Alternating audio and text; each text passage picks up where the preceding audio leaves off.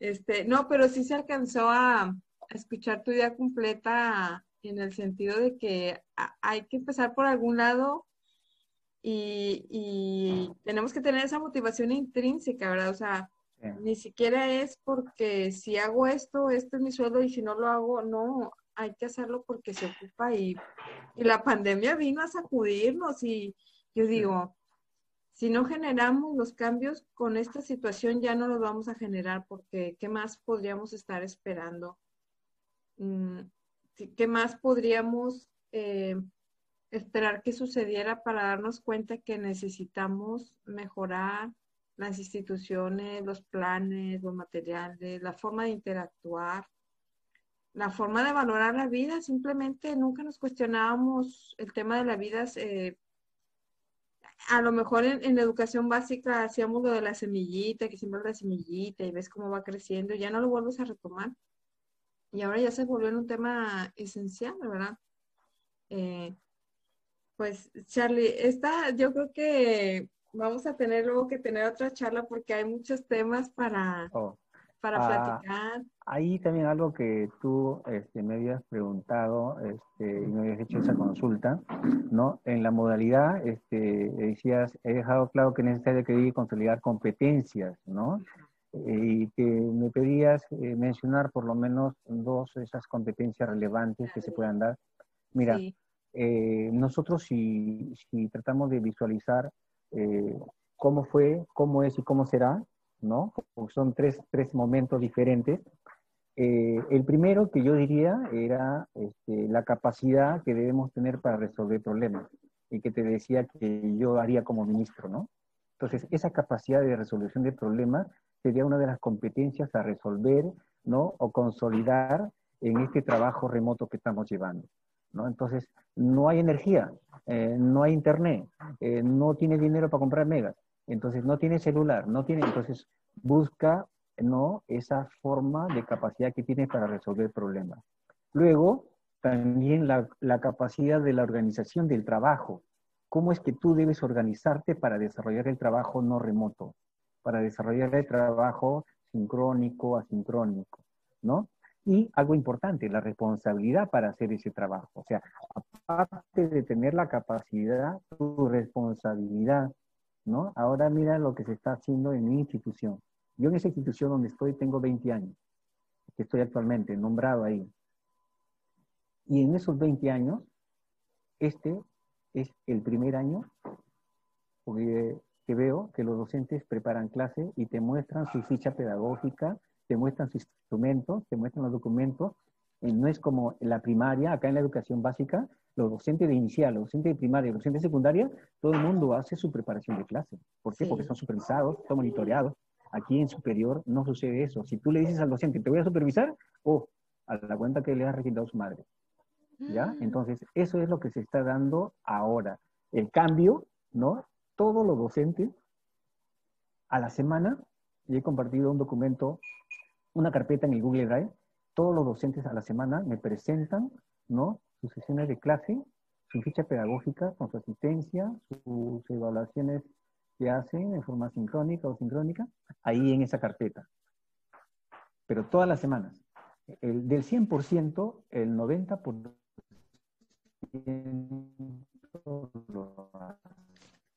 Ahí soy yo. todavía se, se, está oyendo distorsionado cuando ibas a decir el porcentaje. No lo hacían. Y quizás me puedo... ¿Mm? no, lo hacíamos, Se oyó distorsionado justo cuando ibas a decir el porcentaje de... ¿Podrías repetirlo del porcentaje, Charlie? Que aproximadamente, no sé si ibas a decir 90%. Ay, se está se está. ¿Tú me escuchas bien? Sí. Sí, del 100%. Sí. Hola. Sí, ya se oye. Sí, yo te escucho muy bien. Debe ser mi, internet, seguramente. Sí, del 100%, el 90%, te, el 90% ya lo hace. Imagínate. Entonces, antes el 100%, por eso a veces me incluía yo, porque eh, como a veces no lo hacía porque nadie nos supervisaba, entonces no hacía eso, ¿no? ¿Por qué? Porque ya te mecanizas, ¿ya? Ya te mecanizas. El cuerpo humano, vas a hacer tu cuerpo humano, vas a desarrollar tu clase y lo haces porque ya lo haces. Pero no había una línea en que te dirigía a hacer tu clase. Ahora no. Ahora ya con, este, con, esta, con esta idea, ¿no? Sí. Qué, qué importante el rol también aquí de la supervisión, Charlie. O sea, a veces se sataniza, este, ¿y por qué me pides eso? ¿Y por qué lo tienes que leer tú? Si es mi espacio. Pero es que eh, tiene una razón de ser y bien utilizada verdaderamente puede sumar a los centros, ¿verdad? Mira, te doy una anécdota que te vas a, que te te vas a reír. Eh, como yo era, eh, soy el jefe de unidad académica, el año pasado le dije a la jefa del programa de enfermería, le digo, Carmencita, este, eh, te voy a supervisar mañana. Volteó y me dijo, ¿y a ti quién te va a supervisar? ¿A ti quién te va a supervisar? Uy, Dios mío, digo. Después digo, te voy a hacer reír. Volteé y le dije, tú me vas a supervisar porque tú eres la jefa del programa de enfermería y yo soy el docente del programa de enfermería. Entonces, quien me va a supervisar eres tú. ¿Cómo se quedó callada? ¿Y si te supervisó, Charlie? la reacción, pero una reacción. Eh, sí, es que ¿Ah? esta parte. a, mí me encanta que me supervisen. Sí, porque te retroalimentan. Está mal entendido el concepto, ¿verdad? Este, es algo positivo, es, algo sano. una supervisión no es para encontrar, una supervisión no es para decirte que estás mal. Una supervisión es para diagnosticar en qué estás mal y ver la forma en que podemos mejorar. Eh, juntos, ¿verdad? Juntos, juntos. O sea... te, faltó unas herramientas, aquí está. Te faltó esto, aquí está, ¿no? Pero la gente no, o sea, piensan que, que le van a hacer... Mira, es invadir un espacio. El, año pasado, en Piura, fueron tres institutos que fueron supervisados a nivel de la región, de los 28 institutos, tres solamente fueron supervisados por el Ministerio de Educación directamente desde el Ministerio, o sea, desde Lima. Vinieron a Piura y supervisaron a tres. Y de esos tres, nosotros fuimos los, los sorteados, uno. ¿Ya? Y de esa institución, donde somos pocos, ¿no? Somos 14 docentes, de esos 14, yo y otro docente, dos, fuimos supervisados al azar, no sé qué fue. y, y, el otro docente estaba nervioso, ¿no? Que lo iban a supervisar y que no sé cuánto. ¿Y tú por qué estás feliz? Ah, le digo, porque a mí me gusta que me supervisen. Yo, yo le digo, para mí es un honor que venga alguien y me vea mi clase, me escuche mi clase, vea eh, eh, cómo hago mis clases. Yo estoy feliz. En cambio, ellos estaban, este, a ver, préstame tu, tu, sesión de clase, a ver, préstame tus fichas, a ver, préstame, o sea, para copiarse, porque yo le digo... para ese momento especial. Sí. Ay, se nos congela. Y, imagínate. Y entonces todo el, mundo se, todo el mundo se puso las pilas el internet acá, desde el internet acá, nada más por el simple hecho de decir que lo van a supervisar. Y no hay que tener miedo para eso. ¿No? Entonces, con, con, esas competencias este, que tú me solicitabas, ¿no? La capacidad de resolución de problemas, la capacidad de organización del tiempo, la responsabilidad que te decía, y la capacidad de trabajar en equipo también es algo importante. Cosa que hay mucha gente que no quiere trabajar. Entonces tú lo jalas. Tú lo jalas a esa gente que no quiere trabajar y se va adecuando tu trabajo, a tu ritmo, a tu responsabilidad, pero ya lo hace. En cambio, si no lo traes a tu equipo y lo dejas en otro equipo pasivo, va a seguir pasivo que tú generas este movimiento en ese este, eh, pasivo, hagas este, tu trabajo con él. ¿no? Así es. y después, con los cambios ¿no? Eh, del sistema educativo del mundo después de todo esto, yo creo que aquí habría que pensar cuidadosamente lo que estamos haciendo, en qué lo estamos haciendo y cómo vamos a seguir haciéndolo, ¿no? Me refiero a las plataformas, a la parte de herramientas tecnológicas, herramientas digitales que vamos a utilizar, ¿no?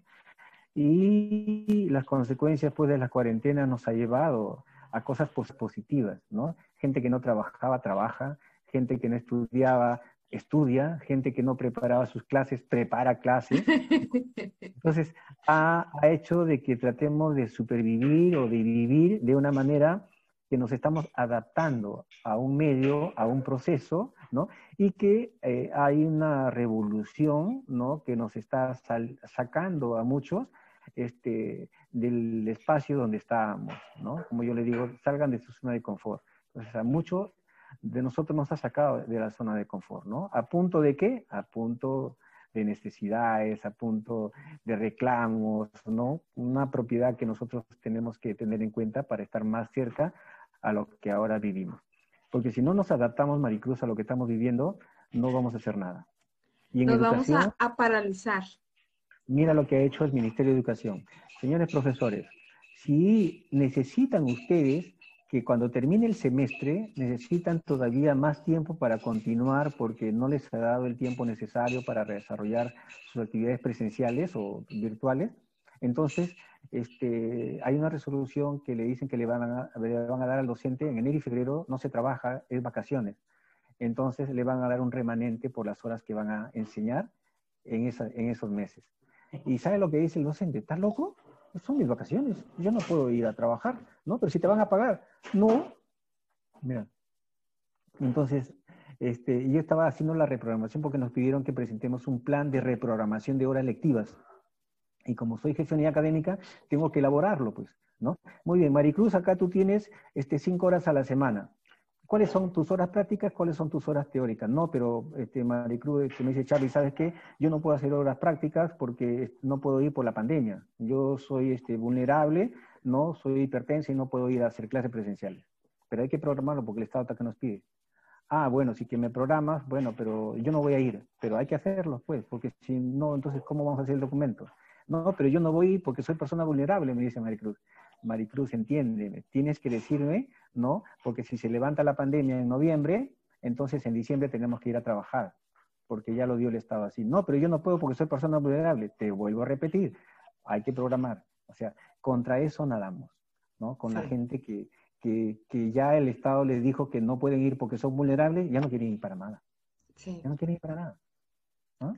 Y tampoco, entonces yo tenía la responsabilidad de presentar el plan de reprogramación, estamos reprogramando, ¿no? Entonces ahí tengo que decirle al Estado, mire, esta unidad didáctica, porque así se le llama los cursos o asignatura, esta unidad didáctica se puede hacer práctica cuando se levante la pandemia, tantas horas por semana hasta tal fecha. Entonces eso yo tengo que escribirlo, tengo que reprogramarlo y decirle eso al Estado. E, es que es parte también de tu misión de, de, ser visionario y también del Estado, porque el Estado tiene que estarse adelantando, el Estado no puede estar planeando al hoy, tiene que estar pensando en mañana y qué dificultad cuando una persona se instala. Yo estoy ahorita, esta es mi realidad ahorita, sí, pero yo estoy pensando ya dos meses más adelante, ya estoy pensando tres meses más adelante y, y, se, instalan en el hoy. Entonces, qué difícil, es difícil porque el hoy es consecuencia de lo que se planeó ayer y ayer es consecuencia de lo de ayer. Entonces, eh, congelarnos en una situación y no ver eh, el aporte que le estamos dando a los demás o que les estamos quitando. Es que si no planificamos, imagínate este, qué vamos a hacer mañana. O sea, ya se levantó la pandemia, todo el mundo se va a mirar, ¿y ahora qué hago? ¿Voy a continuar? ¿En qué me quedé? ¿Qué no hice? ¿Qué hice? ¿No? ¿Qué dije que iba a hacer? ¿No? Entonces, yo le decía, muy bien, colega, usted dice que no, se, no puede ir porque está, es una persona vulnerable. Está muy bien. El Estado le está pagando a usted por hacer ese trabajo. Está muy bien, no se preocupe. Ahora, ¿quién es el perjudicado aquí de lo que no va a recibir las competencias que usted programó y que dijo que lo iba a hacer? ¿Quién lo va a hacer? Nadie, porque ya no va a haber clase para ese estudiante. Entonces, ya no vamos. ¿para qué ha programado? ¿Mm? Entonces, perjudica al estudiante. ¿no? Y así muchos aspectos que hacen que esta crisis que estamos viviendo, ¿no? Este, como te digo, nos está sacando a muchos ¿no? Nos está haciendo hacer cosas que nunca lo hicimos, eh, que lo estamos haciendo, y eso se llama corrección. Para mí eso es una corrección, ¿no? O sea, de algo que tú no lo hacías, que estabas equivocado, lo estás corrigiendo y lo estás haciendo. Me parece muy bien. O sea, yo digo que dure unos cinco años la pandemia para que mucha gente en esos cinco años, en esos cinco años se transforme, se cambie. O sea, necesita, el, el, mundo necesita un cambio. Y yo creo que este es un estímulo para cambiar. O cambias o la friegas, como yo les digo, ¿no? O sea, si no cambias, la friegas. Desde los valores, ¿verdad? Los principios, los enfoques que nos mueven a hacer las cosas que hacemos, nos está cuestionando todo.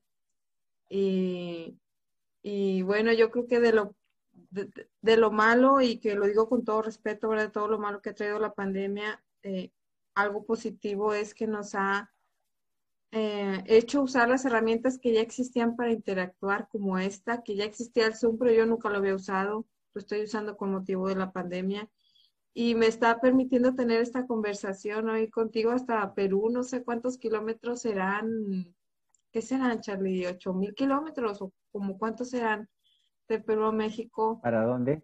De México a Perú. Mm, de México a Perú. Diana, de México a Perú, ¿qué distancia hay?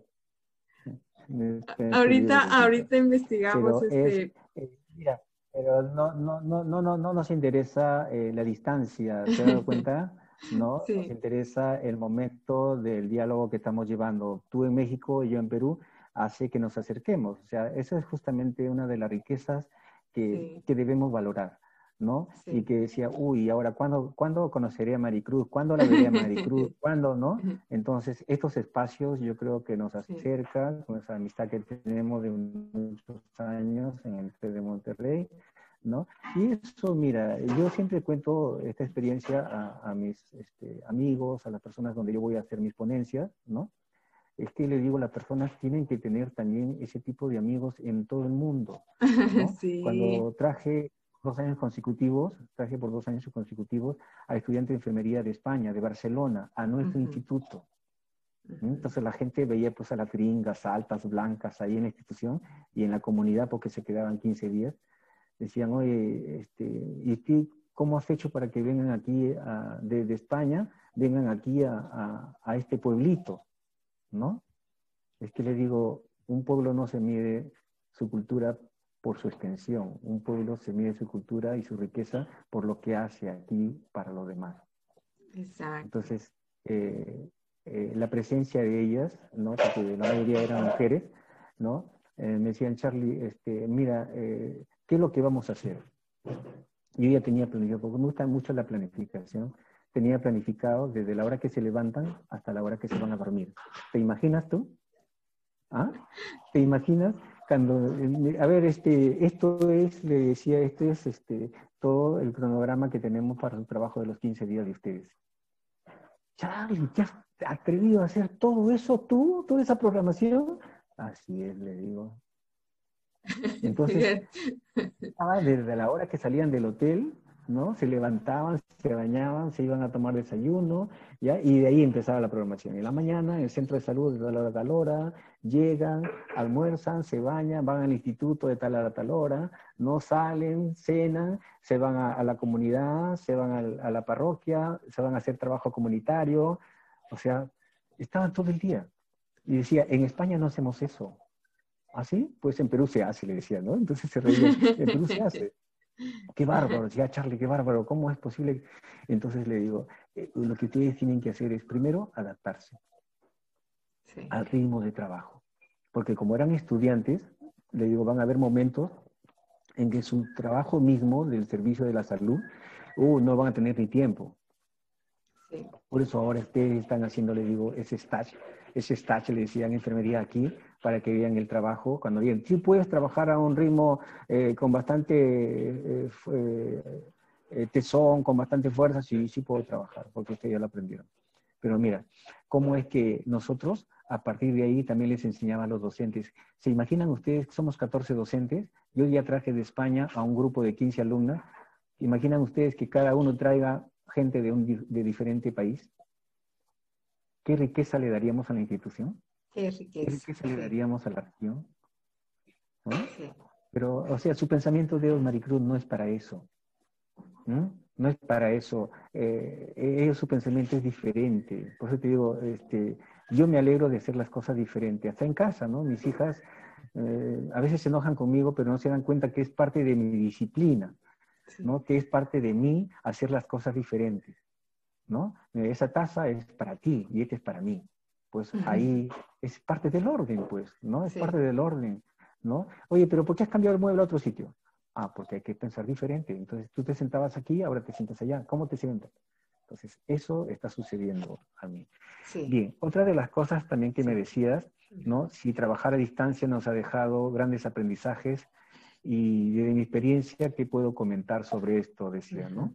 Sí. Eh, trabajar a distancia es cierto, como te, decía en un principio, nos ha, nos ha hecho cambiar muchos aspectos personales, profesionales, humanos incluso, ¿no? Este, y nos está dejando grandes aprendizajes, por supuesto. Cada día aprendemos algo diferente. No sé si tú te has dado cuenta, ¿no? Cada día, en todo este contexto de la pandemia, en la línea del cuidado, en la línea de las medidas sanitarias, en la medida de la atención que hacemos eh, en nuestros espacios laborales, nos ha cambiado, o sea, nos está dejando algo que vamos aprendiendo cada día, ¿no? Eh, por ejemplo, si tú estás sentada este, en tu laptop o en tu computadora, sientes el deseo de seguir, de continuar, porque eh, te, te, atrae la información y no te has dado cuenta que ya pasaron cuatro horas, cinco horas, no has tenido hambre, no has tenido sueño y tú estás ahí metida en la información. Entonces, antes no lo hacías, ¿no? Antes no lo hacía. Por eso mucha gente acá en Perú dice, yo prefiero estar en el aula que estar en mi casa.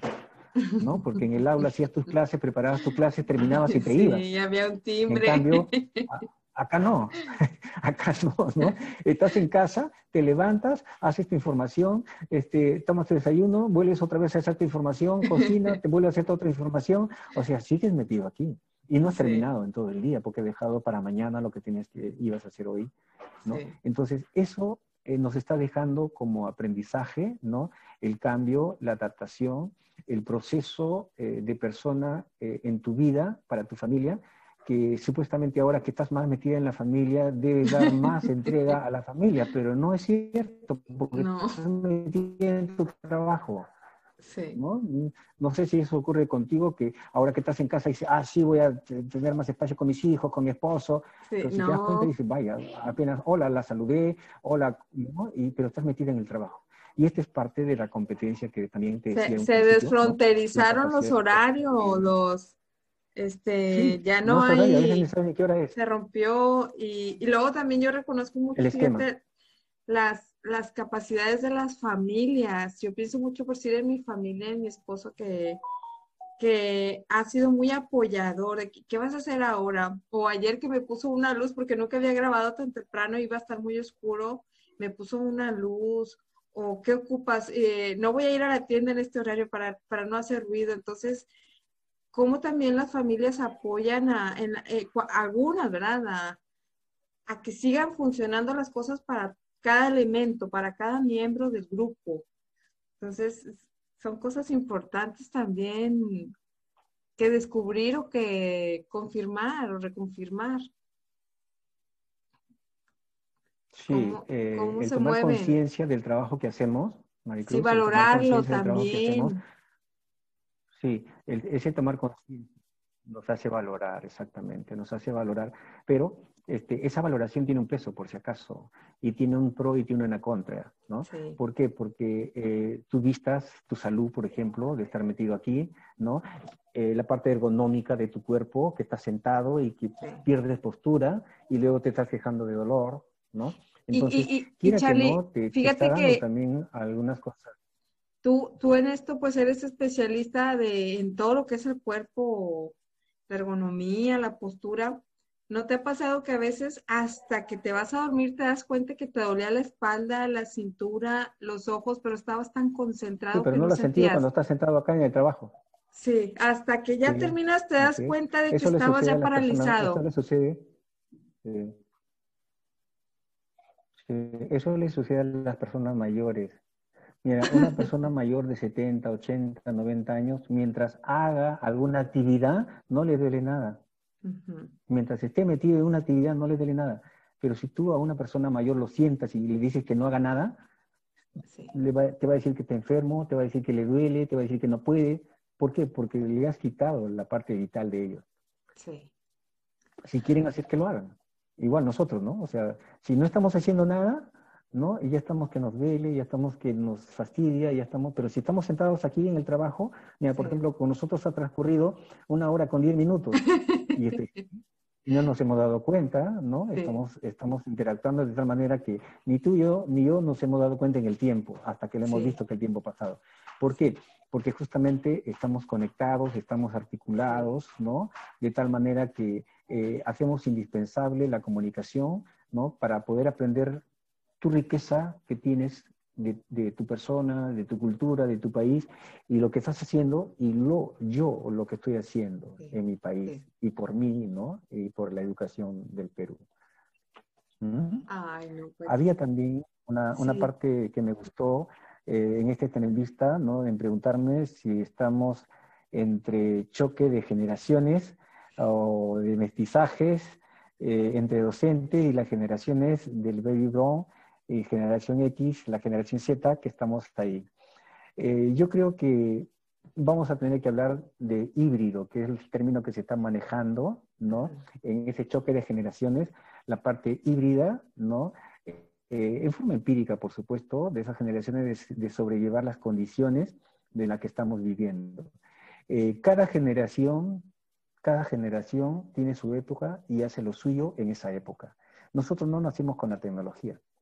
Porque si hubiésemos nacido con la tecnología, quizás ahora podríamos ser más hábiles, ¿no? Eso no quiere decir que no podemos aprender, pero nos cuesta aprender, ¿no es cierto? En cambio, la generación que ahora estamos viendo, ¿no? La generación Z, esa es una generación que fácilmente aprende, tiene un desarrollo y una habilidad bárbara que hace que las herramientas tecnológicas digitales la, manejen eh, eh, de una forma natural, exactamente. Tú a un niño le das un celular y ese niño está entre su juego, eh, está interactuando con, la herramienta. En cambio, tú le das a un adulto y no sabe ni cómo marcar el teléfono, no sabe ni cómo entrar al grupo de WhatsApp, ni sabe...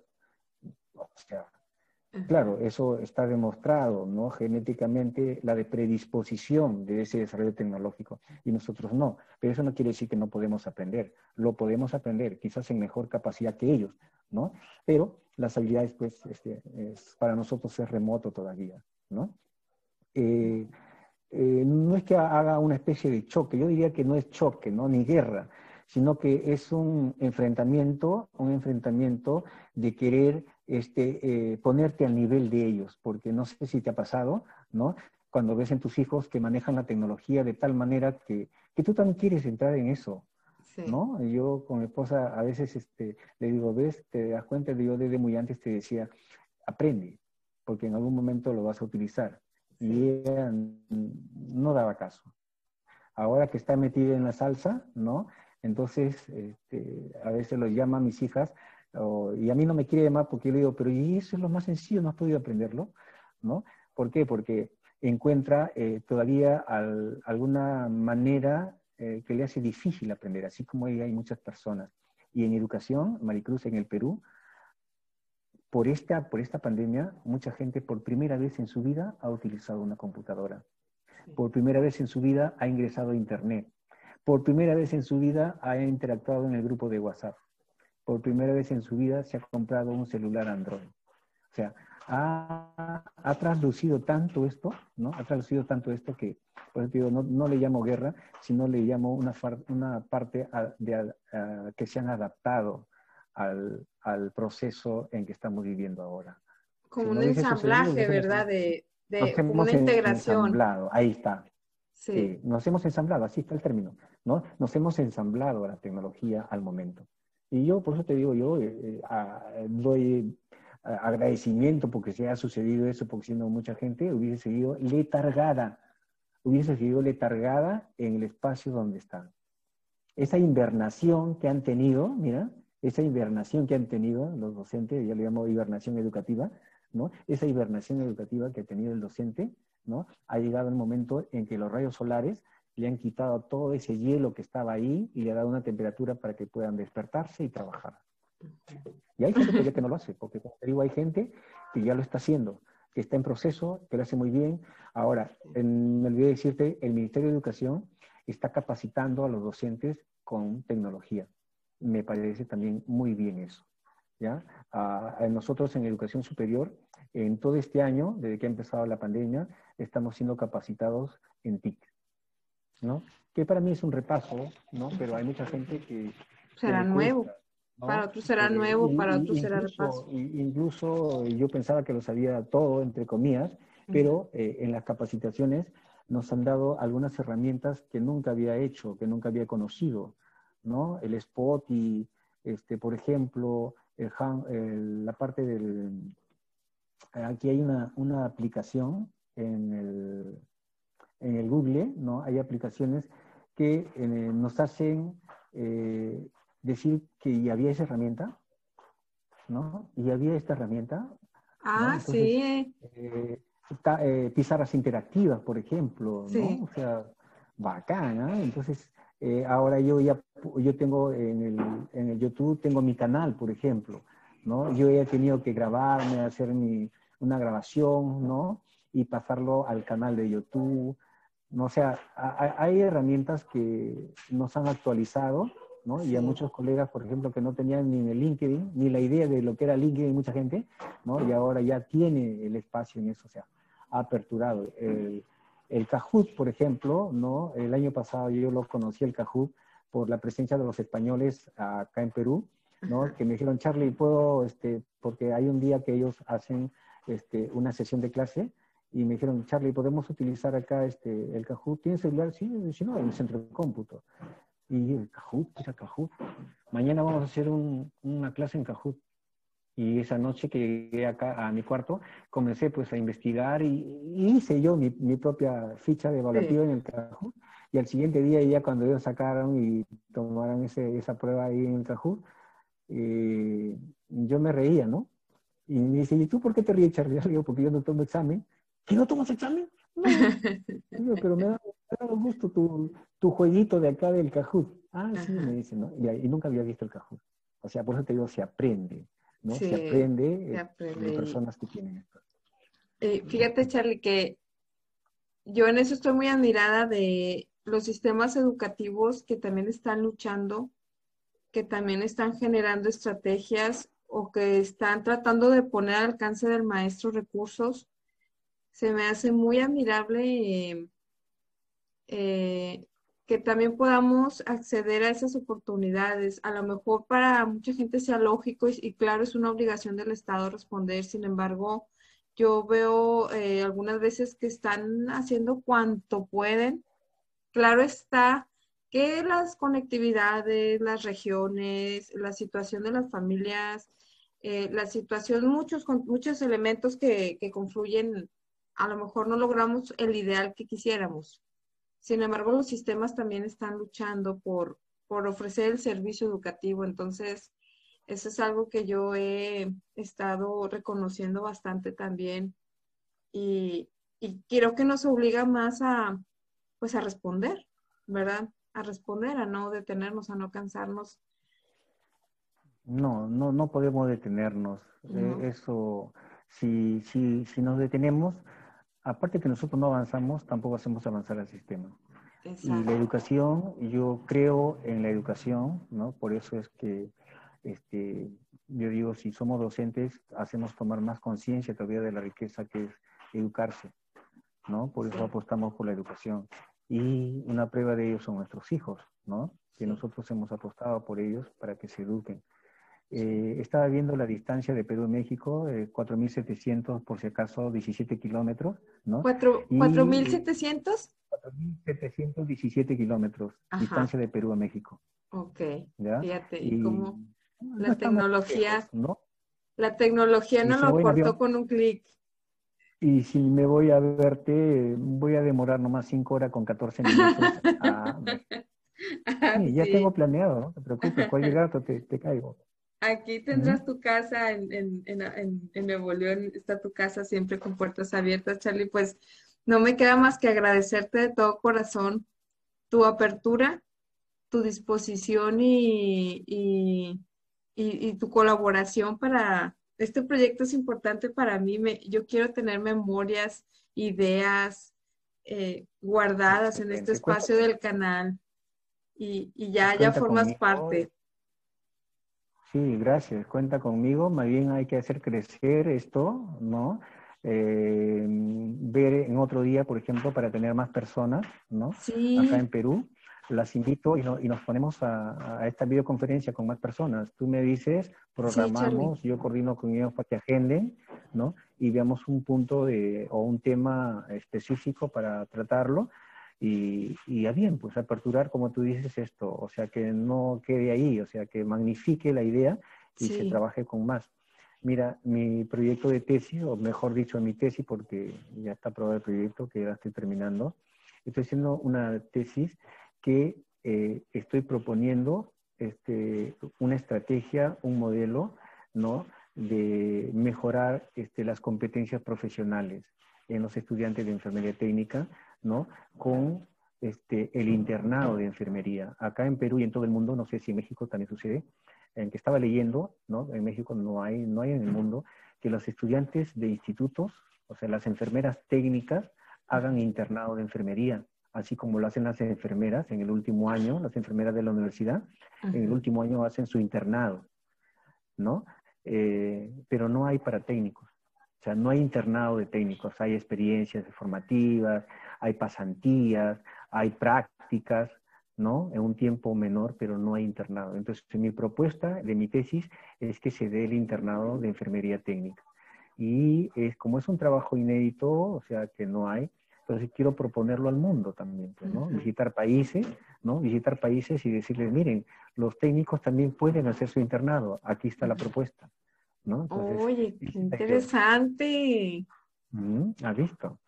Ah, así que el primer país donde voy a visitar es México, pues con dos sí. Una de verte a ti, ¿no? Conocernos y vamos, acompáñame al TED de Monterrey para conocerlo directamente y el otro es para presentar ese proyecto para que se, se dé el internado de enfermería técnica en todo el mundo, Maricruz. Oye, qué interesante y claro que sí, yo soy materia dispuesta, este, Mm, no sé de enfermería, pero sí sé algo de proyectos y, de, de acompañar personas que buscan eh, cambios. Eh, eh, eso a todas personas como tú, ¿no? Este, les ha abierto la idea y han felicitado porque no hay, o sea, en el mundo no hay personal técnico profesional que haga internado de enfermería técnica, no hay. Solamente hay el internado para las estudiantes de enfermería de nivel universitario. Entonces, ¿por qué dejar a ellas que no lo hagan? Hay que hacerlo, que, que también estén al nivel de las enfermeras. Porque ¿quién va a ayudar a las enfermeras? La técnica. Entonces, si tienes una técnica que está capacitada y preparada para ayudarte como enfermera, déjalo, pues. ¿Sí? Déjalo. El primer trabajo que estoy haciendo es esto, como te digo. Luego ya viene ya las entrevistas. Eh, he empezado a hacer entrevistas para mi trabajo y viene de acá un foro ¿no? que voy a hacerlo también en un foro este, regional para presentar el trabajo.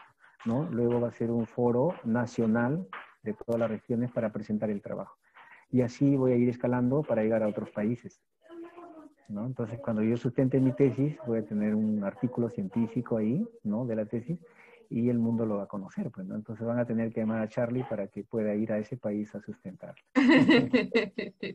qué bonito, Charlie, qué, Qué bonito, porque lo vas a poder sustentar, o sea, no solo es una idea, es un proyecto estructurado y estás diciéndolos cómo sí se pueden, ¿verdad? Que es la idea. Claro, claro, ¿no? Porque, o sea, he visto en todo el tiempo de trabajo que he tenido eh, que no es justo, que no es justo que ellos, por ser técnicos, no hagan el internado. O sea, para el Estado cambió, cambió este, el Estado de Perú, cambió la idea de que ya no sean prácticas intermedias, iniciales, finales, lo cambió por experiencias ¿no? reales en situaciones de trabajo, lo cambió con esa denominación. Pero le ha cambiado el nombre, pero la cosa sigue igual. ¿no? Y el tiempo que les daba, ahora les da menos tiempo. Antes lo hacían en dos meses, tres meses sus prácticas, ahora con las experiencias formativas en situaciones de realidad de trabajo, lo hacen en tres semanas, máximo cuatro semanas. O sea, eh, que van a aprender ¿Qué van a aprender en tres semanas? Entonces, las competencias no se van a desarrollar.